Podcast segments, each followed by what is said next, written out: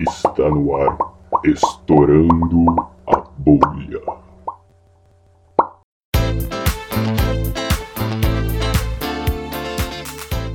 Agora, na terceira parte da nossa entrevista, a gente quer saber um pouco da história do professor. Como você foi de engenheiro a paleontólogo? Conta Tá. brevemente, assim. Dando um Bom, é, engenheiro agrônomo, né? Engenheiro agrônomo. Então, é, vamos voltar lá. É, no tempo do, desde o tempo do ensino médio, eu sempre, a vida inteira, tive muito interesse por plantas. Isso tem a ver com o fato que tinha uma avó que gostava muito de plantas e eu cresci com ela, indo no mato, vendo plantas. Então, ela era uma verdadeira naturalista, né? Uma mulher analfabeta, mas tinha um conhecimento de plantas que era uma coisa fantástica, né? Então a influência dela, assim, eu comecei a desenvolver essa paixão por plantas, né? E quando chegou a época de fazer faculdade, eu daí eu, eu fui morar com uma família no- nos Estados Unidos, na época, aquele intercâmbio de morar com uma família. E daí que eu entendi que o que eu gostava mesmo era ecologia vegetal. Quando eu fui lá para o norte dos Estados Unidos, me deparei com aquelas florestas de pinheiros e toda aquela coisa da floresta da, da América do Norte, eu, eu percebi que que a minha, a minha questão pelas plantas passava obrigatoriamente por ecologia vegetal. No Brasil, naquela época, não tinha ecologia muito bem definida. Aí eu voltei é, desse intercâmbio e peguei o, o currículo da, da biologia aqui da USP, da, do IB, e peguei o, o currículo da, da agronomia de Piracicaba. Daí eu percebi que a Piracicaba, a USP de Piracicaba, o curso de agronomia, dava uma visão mais do ambiente, quanto que aqui eu sentia que na época era mais esse organismo, né? planta, animal e fungos e sei lá. Né? Então eu, eu falei, não, eu preciso do ambiente, preciso entender de solo, preciso entender disso. Então foi aí que eu tomei a decisão de ir para a USP de Piracicaba em vez de ir para biologia. E daí terminou a graduação, resolvi ah, estudar a área de ecologia. Daí eu resolvi para os Estados Unidos. Eu, eu tinha tido aquela experiência com aquela família, eu gostei muito de lá me dei muito bem, eu já tinha um conhecimento bom de inglês, então naquela época não tinha internet, você escrevia cartas para as pessoas, demorava um mês para chegar uma resposta. E comecei a trocar cartas com professores americanos, falou, olha, eu gostaria de estudar aí, eu fiz um ano do colegial aí, tal, tal. Eles falaram, ah, manda seu currículo, manda isso, manda isso. É, comecei a trocar dados e de repente eu percebi que tinha três universidades que podia fazer o curso, daí uma delas me deu uma bolsa, peguei, fui, embora, fiz o mestrado em ecologia vegetal, daí comecei a me interessar por os, os microfósseis, foi nesse mestrado. Eu fui lá com o objetivo e no fim mudei. Daí me interessei mais por reconstituição de clima, variação de como o clima afetou a paisagem, tudo isso que é o que eu faço hoje. Fiz o mestrado, daí fui para uma outra universidade americana fazer o doutorado, me envolvi com essa área que eu trabalho até hoje, depois resolvi fazer um primeiro pós-doutorado com meu próprio orientador. Ele tinha é uma história interessante. Ele foi trabalhar no Panamá dentro da área do, do canal do Panamá, que naquela época pertencia ao governo americano, né? Lá tem um instituto de pesquisa que pertence ao governo americano, que é o Smithsonian, né? E estava dentro da área militar. Falou, Paulo, por que você não vem e faz seu pós-doc comigo mesmo? A gente continua trabalhando com o Brasil, com a Amazônia. Já estava trabalhando com mudanças na, na Amazônia. Daí, mudando os grãos de pólen em sedimento. Daí, fui. Foi uma experiência incrível, porque a gente estava no instituto e de repente passava um tanque de guerra. Aqueles, Normal. Aqueles, aqueles americanos do, do exército. Foi uma experiência muito bacana estar num, dentro de uma área militar. Daí, meus amigos sempre falavam que achavam que eu era espião do governo americano. Eu falei, não, gente, estou fazendo palinologia, trabalho com microfóssil. Mas você está numa área militar? Eu falei, é, eu vou fazer. O instituto está lá e era legal, eu tinha direito de usar o correio militar para fazer remessa de material. E, não sei, né, meus amigos na época achavam que eu era espião americano, que eu, eu era pago pela, pela, saber lá, essas coisas de, de amigo, né? Podia ser da máfia italiana. É, né? daí terminou. É, daí eu terminou aquilo, daí eu fui para Chicago uh, trabalhar, fazer o segundo postdoc, trabalhar com a Amazônia, eu gostava. Fui para Chicago trabalhar com a Amazônia. Tá tudo certo. É, daí eu me tornei funcionário do museu e tal. Eu ainda continuo tendo vínculo com eles, até semana que vem eu tô lá de novo, vou ficar um mês lá com eles. Então, daí, daí começou. Então, do, da agronomia, esse amor pelas plantas, transformou em amor pelo estudo de clima e vegetação. E daí como que entra paleontólogo, né? Daí teve um concurso aqui no Instituto de Geociências para paleontologia. Acontece que o estudo de palinologia aqui no Instituto de Geociências está dentro da paleontologia. Então, eu não sou assim paleontólogo, né? Eu, eu falo assim, eu sou micro paleontólogo.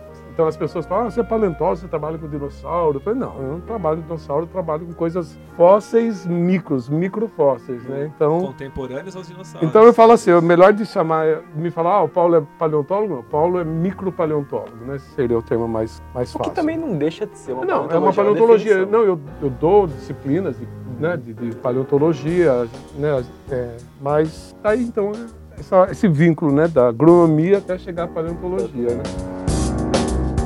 É, c- é, você disse que é, é, sócio, eu não sei como fala, associado ao museu. Eu sou, é, o meu título é, é Research Associate, então eu sou associado de pesquisa, pesquisador associado. Qual museu? Museu de História Natural de Chicago. Que é o de Uma Noite no Museu. Tem uma noite no museu que tem o, O que tem o Rex Tiranossauro Rex. Por sinal, eu estava trabalhando no museu quando foi comprado o Tiranossauro Rex. Que incrível. Eles pagaram. O meu coorientador, o meu, o meu, o meu orientador do, doutor, do postdoc é uma pessoa que fez a negociação. Ele pagou 8 milhões. Ele, é lógico, é dinheiro Em do um museu. dinossauro. 8 milhões de dólares para a mulher que chamava Sue, né? É por isso que o dinossauro chama Sue. Ah, Porque a dona, ao contrário do Brasil, lá nos Estados Unidos, o fóssil é do dono da terra. No Brasil, não. O fóssil é, do- Estado, é né? da União. da União. Se descobrir um, um dinossauro no seu quintal, você não é dono. É a União que é dona. Então eles vão pegar, vão levar, trazer para um instituto de pesquisa. Lá não. Lá o dono, o dono vende como qualquer coisa que ele tem. E ela vendeu a Su. Mas 8 milhões era uma coisa 8 bem milhões, cara. 8 milhões de dólares. Ah, é. Olha que coisa, é um museu, é um museu fantástico. É, lá nesse museu tem o terceiro herbário do mundo, é, quer dizer, a maior coleção de plantas secas, né, prensadas, é o terceiro do mundo. Tem 3 milhões de plantas prensadas lá. E é uma das maiores coleções de plantas brasileiras fora do Brasil é lá. Então, para mim, muitas vezes é mais fácil estudar plantas brasileiras em Chicago, porque lá, como eu sou pesquisador associado, eu, eu, eu posso fazer o que eu quero, é, né, trabalhar. E aqui é difícil, eu tenho, que, eu tenho que passar por vários filtros até chegar na planta. Então, então Você já escalou o T-Rex? escalar o T-Rex, Andar de cachorrinho em cima É, dele? eu não posso chegar muito perto dele. Ah, Ele é todo o, que fica, o que fica é, exposto é, Na é uma entrada réplica. do museu. É uma Não, réplica. É o é original? original, só o, cer- só o crânio que não. O crânio. O não. crânio era tão pesado que ia detonar toda A a estrutura estrutura. inteira. Então o crânio está na parte científica é, separada. O que tá o está embaixo é a réplica do crânio. Professor, além de engenheiro e paleontólogo, a gente também fez nossas pesquisas aqui e a gente viu que você também fez jornalismo. Como que foi essa parte da sua vida? O que, que você estudou? O que aconteceu? Ah, uma época que eu estava trabalhando numa uma universidade particular, eu trabalhava de manhã e de tarde, eh, cumpria minhas oito horas e, e eu resolvi eh, estudar jornalismo. Eh, eu tenho uma história longa com jornalismo, porque meu pai era jornalista e meu avô também. Então eu, eu tenho meio que no sangue, não sei, um- uma coisa com jornalismo, né? É, é, não sei, apesar que eu acho que eu não tenho faro jornalístico que meu pai tinha. Mas daí eu. na- o que estava acontecendo na época é que a National Geographic tinha aberto um escritório em São Paulo. Quando, e a Scientific American também. Daí quando abriram essas duas revistas, eu pensei, puxa, vai ter um. tá abrindo um nicho no Brasil para jornalismo científico, né? Daí eu comecei a falar assim, puxa, seria bacana, né? De repente fazer um curso de jornalismo. Sem contar o pessoal que eu trabalhava, eu não contei, eu fazia à noite, eu ia sair do trabalho, pegava o ônibus, saía lá de Guarulhos, ia até a Avenida Paulista, fazer o curso na Faculdade de Jornalismo na Casper Libero. Casper Libero por quê? É, Casper Libero foi, um- foi uma pessoa que criou o jornalismo no Brasil. Ele nasceu em Bragança Paulista, minha cidade natal. Então, eu, eu é, em Bragança, é, o, nome Casper Libero tem um peso grande. Então, para manter a tradição, meu pai conheceu o Casper Libero, meu avô, meu avô principalmente conheceu o Casper Libero. Ah, vou fazer lá na Casper Libro, na Avenida Paulista. E foi uma decisão boa, porque na época Casper Libro tinha professores renomados, né? pessoal famoso da, da, dos, dos, grandes jornais de São Paulo, da televisão. Foi muito bacana. E daí, então, o, o, que, o que valeu a pena? Valeu a pena a questão da redação. O curso de jornalismo, lógico, preza muito a redação. E eu melhorei muito a minha redação no momento que eu fui fazer jornalismo. Então, era obrigado a fazer muitas redações. A quantidade de redação que a gente fazia é uma coisa fantástica. Então, é, hoje ah, aprendi muita coisa. Eu estava mencionando o professor Clóvis, né? O Clóvis Barros, o meu professor. Foi uma pessoa mais, uma das mais fantásticas que eu conheci na vida. E muita coisa. Eu lembro uma aula que ele deu de sistemas. Quando ele me deu aquela aula de sistemas, eu falei, nossa, eu posso aplicar isso para biologia, ecossistema. Eu peguei todo o conceito dele e joguei para a sala de aula, dando aula de ecossistemas. Então eu, eu, comecei a fazer um cruzamento das ciências humanas e a ciência, vamos dizer, as ciências biológicas, que foi sensacional, que eu não faria se eu não tivesse tido essa, essa aula com o Clóvis de Barros, né, que foi professor daqui da, da ECA, né?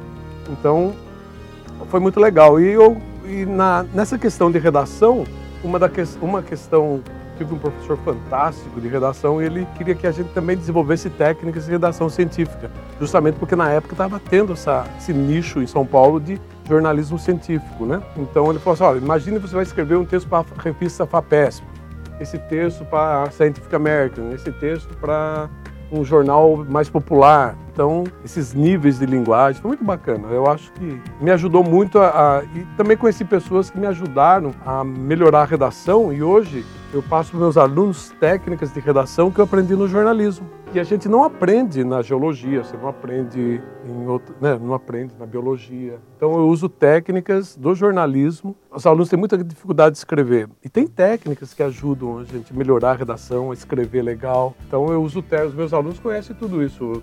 Tem uma técnica que eu uso com eles direto. Ó, você fez tal coisa antes de começar a escrever? Então tem umas etapas. Então o jornalismo é muito legal, muito bacana. Para mim foi sensacional. Nossa, nem me falha. E a gente está entrando nessa brincadeira aí, né? É, então, mas é um jornalismo não, não redação que nós fazemos aqui, né? É uma parte. Ah, sim, eu fiz as disciplinas também de, de rádio, adorei rádio. Nossa, adorei rádio. Televisão já não gostei. Não, não me dei bem com a com o esquema de. A gente, nós éramos obrigados a fazer programas de TV, programas de rádio e equipe, né? Lógico. O rádio, sempre, a redação, a parte escrita e, e rádio eu me dei bem. Televisão televisão requer um outro tipo de perfil, né? Deixa pro seu irmão gêmeo a televisão. É, a televisão tem toda a questão da aparência, do visual também, ah, complicado. Também, né? Alpatino, né? é, mas é complicado. A televisão eu achei mais complicado. Você, não sei se você viu alguma disciplina, alguma, alguma coisa específica para desenvolvimento de textos científicos. Qual tá. é a tá. diferença? Qual o público que você tenta atingir? Como tá. você atingir determinado público para um texto científico? Tá, eu me interesso muito por essa questão, até por sinal, recentemente, o ano passado nós tivemos a visita do professor Volpato, que é o grande nome no Brasil, né? Que é Gilson o primeiro nome dele. Volpato, ele é professor da Unesp, ele é o grande nome hoje em em redação científica, ele dá várias palestras. Então, aquele deu ano passado aqui na USP, foi no, no auditório do IO, com 600 pessoas.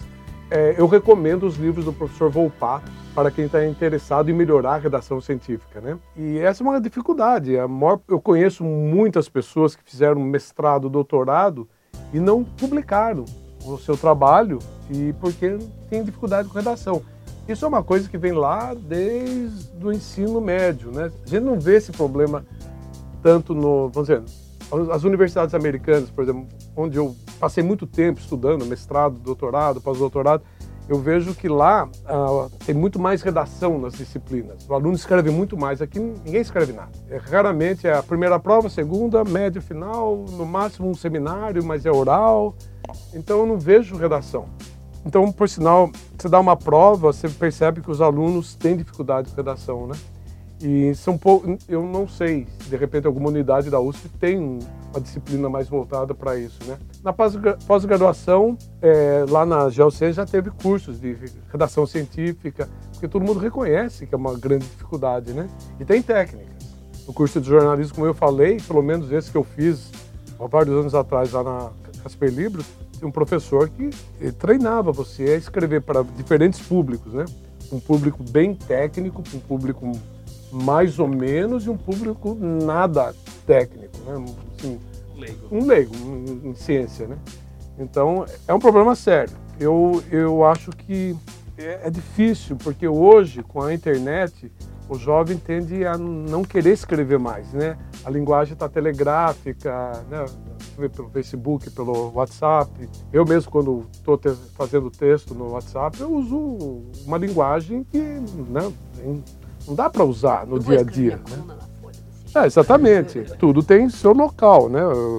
Você tem que pensar, quem está lendo, né? É uma pessoa que comunga dos mesmos, do mesmo vocabulário que eu ou não, né? Mas, então é um problema sério. Eu acho que é um grande atraso da universidade brasileira é a falta de redação. Porque nós não estamos... Ah, eu, recentemente eu vi uma notícia assim. O Brasil está com dificuldade de contratar pessoas é, prontas para exercer um trabalho de ponta, de, de liderança, pela falta de redação.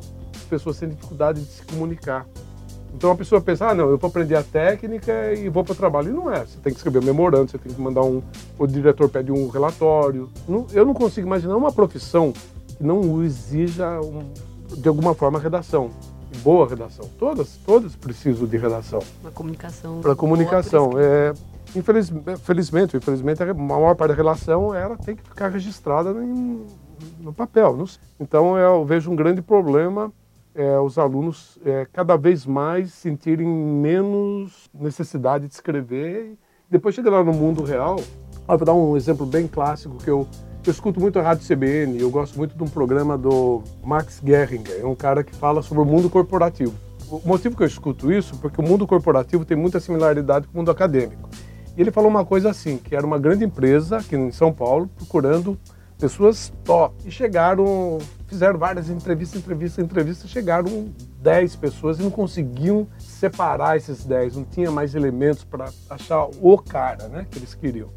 Daí ele fala assim que aconteceu, isso é fato real. A empresa resolveu fazer o seguinte, um, resolveram chamar os 10, eles entraram numa sala, tinha um lápis, uma borracha, um, um papel, uma folha em branco, uma A4, e todo mundo sentou, daí puseram assim, escreva o que você está vendo. Essa era a pergunta. Olha como se separaram. Isso é o Max Geringer falando, né? Então, um cara falou assim: bom, eu vou escrever, eu tô vendo uma folha de papel. Então, ele começou a contar sobre a origem do papel no Egito, na China, da celulose, tal, tal, tal, né? E esse cara não ganhou emprego. Esse Sabe quem ganhou? O Quem cara falou que estava vendo. o cara que escreveu assim: Eu vejo aqui o meu futuro, onde eu desempenharei essa função, tal, tal, tal. Também vejo que nessa firma poderei fazer isso, isso, isso, isso, isso. O cara tem uma redação. O outro tinha uma redação técnica, muito técnica. Olha só que coisa, né? A redação separou, separou pessoas. Imagina um, um emprego de alta competência, não, imagina um, emprego, um grande emprego, né? Então veja a importância da, da redação, né? A redação é fundamental e nós não, não estamos treinando os nossos alunos a escrever. É, esse é um problema do, Esse é- do meio de Uhum. exatas. E Né? é em o Brasil todo, não é? O USP, também, não É, é. assim, eu vejo um papel. É, eu vejo um papel. E muitos, a maior parte escreveu. É, ele eu lembro que ele falou isso. A maior parte dos 10, acho que 8 escreveram isso. Eu vejo uma folha de papel, formato A4, tanto por tanto. Acabou. A técnica, a redação vai. Né, eu imagino que aquela pessoa teve uma redação, teve técnica de redação. No momento que ele elaborou, né, contou ali tudo o que ele planejava, bem escrito, bem elaborado. Então, olha só, né? Como é. A escrita afeta a nossa vida. Né? E o jornalismo foi fundamental para Para mim foi. para isso, para desenvolver esse Para desenvolver e melhorar a minha redação. um. Não estou dizendo que eu escrevo, ou o Paulo escreve super bem, não é isso. Eu, eu sinto que melhorei muito, ainda tenho que melhorar? Tenho. Sempre sempre estou tentando melhorar a minha redação. Uma forma é eu passar para as pessoas, por favor, o que você acha?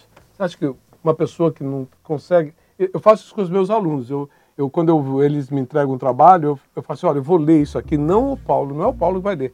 Eu tenho que me distanciar e pensar que eu sou uma pessoa que não entendo nada de ciência, porque se eu entender, então eu tenho uma aluna entregando um relatório para a FAPES, falei, não, vamos, o revisor, hum, possivelmente ele não sabe nada, o que nem o que é um grão de pólen, então Vamos escrever de uma forma que qualquer pessoa entenda. Eu acho que é, eu acho que passa por aí, né? A questão da comunicação, né? Uhum. É assim que a gente divulga a ciência. É, exatamente. O que vocês estão fazendo é uma forma de divulgação de ciência, né?